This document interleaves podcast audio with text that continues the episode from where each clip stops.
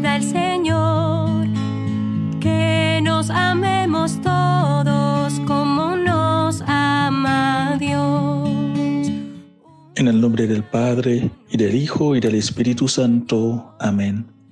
Cordial saludo para todos.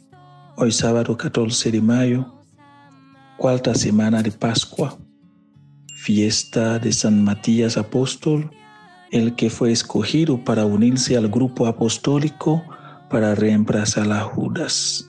Bienvenidos a ese momento de compartir la palabra de Dios. Mi nombre es Padre Guito Azar Charles de la Congregación de los Siervos Misioneros de la Santísima Trinidad. Les saludo desde nuestra misión Nuestra Señora de Alta Gracia, en Haití. Escuchemos la lectura de la palabra de Dios hoy, tomado de según San Juan capítulo 15, los versículos 9 al 17. En aquel tiempo dijo Jesús a sus discípulos, como el Padre me ha amado, así los he amado yo, permanezcan en mi amor. Si guardan mis mandamientos, permanecerán en mi amor. Lo mismo que yo he guardado los mandamientos de mi Padre y permanezco en su amor. Les he hablado de esto para que mi alegría esté en ustedes y su alegría llegue a plenitud.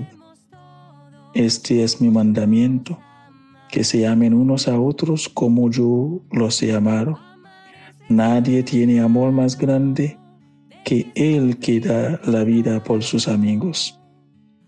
Ustedes son mis amigos si hacen lo que yo les mando. Ya no les llamo siervos, porque el siervo no sabe lo que hace su Señor. A ustedes los llamo amigos, porque todo lo que he oído a mi Padre se lo he dado a conocer. No son ustedes los que me han elegido, soy yo quien los he elegido. Y los he destinado para que vayan y den fruto y su fruto dure. De modo que lo que pidan al Padre en mi nombre, se lo dé. Esto les mando, que se amen unos a otros. Palabra del Señor. Adiós.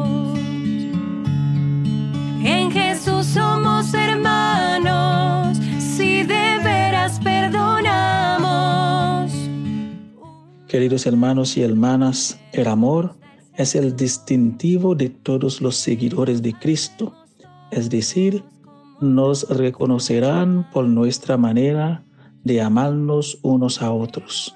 Por eso en los evangelios Jesús resume los diez mandamientos bajo el principio del amor. El amor ágape es una isotopía, es decir, un tema repetitivo que actúa como eje de sentido. Y ese amor recorre todo el Nuevo Testamento.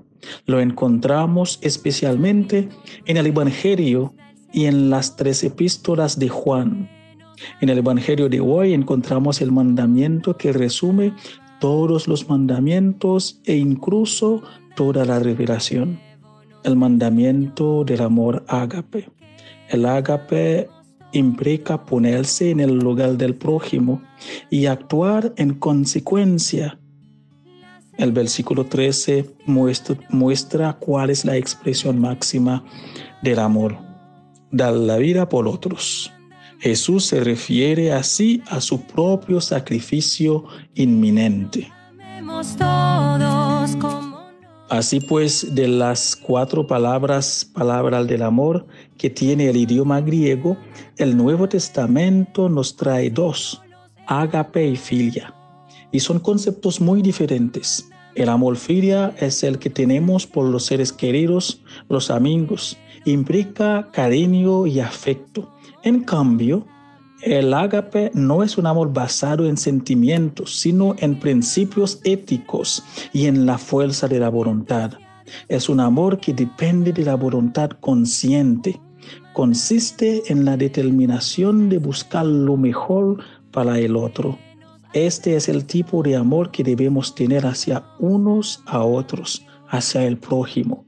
Y es el amor al que Jesús en otra ocasión se refiere al pedirnos que amemos a, nuestros enemigos. Jesús no pretende que los consideremos amigos o que les tengamos afecto, sino que les deseemos lo mejor y les hagamos el bien. El amor ágape es el amor de Dios mismo que se refleja a través de nosotros hacia el prójimo, siempre y cuando seamos un cristal limpio para que el amor de Dios se refleje, pues es la única manera que podemos dar fruto y con la seguridad de que el Padre nos dará todo cuanto le pedimos en nombre de Cristo.